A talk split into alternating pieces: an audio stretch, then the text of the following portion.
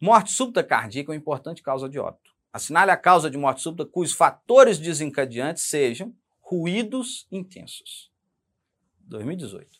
FV idiopática, brugada, TV polimórfica catecolaminética, QT tipo 2, displasia ritmogênica do ventrículo direito, que não é displasia, é cardiomiopatia ritmogênica do ventrículo direito. Está desatualizada ali de 2018, mas é porque o nome definitivamente mudou depois. Mudou definitivamente.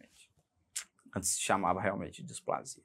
Então vamos falar um pouquinho de QT longo. Eu gosto muito de falar de QT longo.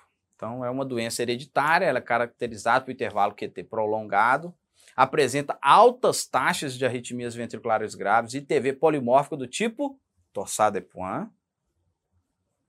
Viu uma torsade de Poin, pessoal? Checo eletro. Checo eletro. Vê se não tem um QT longo lá. QT longo adquirido, né, ou, ou né, hereditário. Então, adquirido o quê? Drogas. Procure drogas que aumentam o intervalo QT. Mas sempre numa torsade de Poin resolveu, procura QT longo. Primeiras manifestações da doença podem ser palpitações, síncope e até morte súbita. Para saber o que é alterado, o que é longo, tem que saber o que é normal. Isso aí está da diretriz brasileira. Então, QT corrigido normal em homem é menor que 450, o normal, né, menor que 450, e na mulher 470. Tem lugar que fala 460 no homem, 480 na mulher. Ok? Isso aí está na brasileira. Os principais subtipos, LQT1, LQT2 e LQT3. LQT1 é o mais frequente, está relacionado qual que é o gatilho para desencadear muitas vezes essas arritmias ventriculares graves? Atividade física ou estresse emocional. Gatilho de LQT2, estímulos auditivos. E gatilho de LQT3, que é a que apresenta maior mortalidade, sono. Já entendeu por que, que LQT3 apresenta maior mortalidade? Você pode ficar sem fazer atividade física, tentar controlar o estresse emocional? Posso. Você pode tentar controlar, evitar estímulos auditivos? De certa forma, posso, vou morar na roça. Agora, você pode evitar de dormir?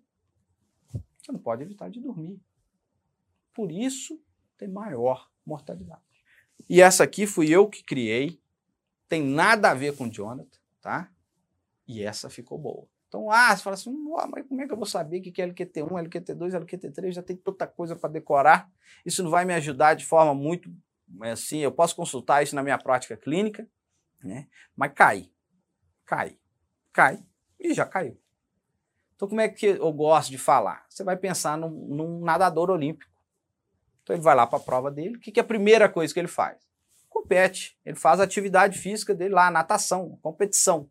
Atividade física, Natação. Por que natação? Que é a principal atividade física gatilho de LQT1. Atividade física, LQT1. Aí ele vai lá e ganha. Medalha de ouro tu vai comemorar. Vai para onde? Para boate. Tute, tute, tute, tute. Estímulos auditivos. LQT2. E aí depois da boateira lá, para onde ele vai? Ele vai para casa dormir. LQT3. Então primeiro você nada, LQT1 ganha a prova, depois você comemora LQT2. Depois você dorme e descansa LQT3. Ficou boa essa aí, hein? Essa aí ficou boa. Méritos meus. Jonathan, não tem nada com isso. Fatores de risco de morte súbita para sintomáticos. LQT1 LQT2 com intervalo QT corrigido maior que 500. LQT3 independentemente do intervalo QT. Todo mundo com QT longo tem que receber o quê? Beta bloqueador. Fez um diagnóstico QT longo, é igual à prescrição de beta bloqueador. Tentar ao máximo evitar os gatilhos, atividade física, principalmente natação, drogas que prolongam o intervalo QT ou que interferem no potássio e no magnésio. Ok? Tem as síndromes de Romano-Ard, de transmissão autossômica dominante, e a Jervell-Lang-Nielsen, de transmissão autossômica recessiva. Aí você fala, mais uma coisa para eu decorar. Pessoal, não ficou boa não, porque isso aqui é coisa do Jonathan. Mas vamos relevar. O Império Romano foi dominante durante muito tempo. Jonathan, melhorar da próxima, cara. Mas vamos lá. O Império Romano, Romano Arde, foi dominante durante muito tempo. Transmissão autossômica dominante. Dá para relevar, dá para relevar. E o que, é a síndrome de Jervell Lang Nielsen? é a tríade de QT longo, surdez congênita e síncope ou morte súbita. QT longo, surdez congênita e síncope ou morte súbita. Ah, e qual que é esse aí?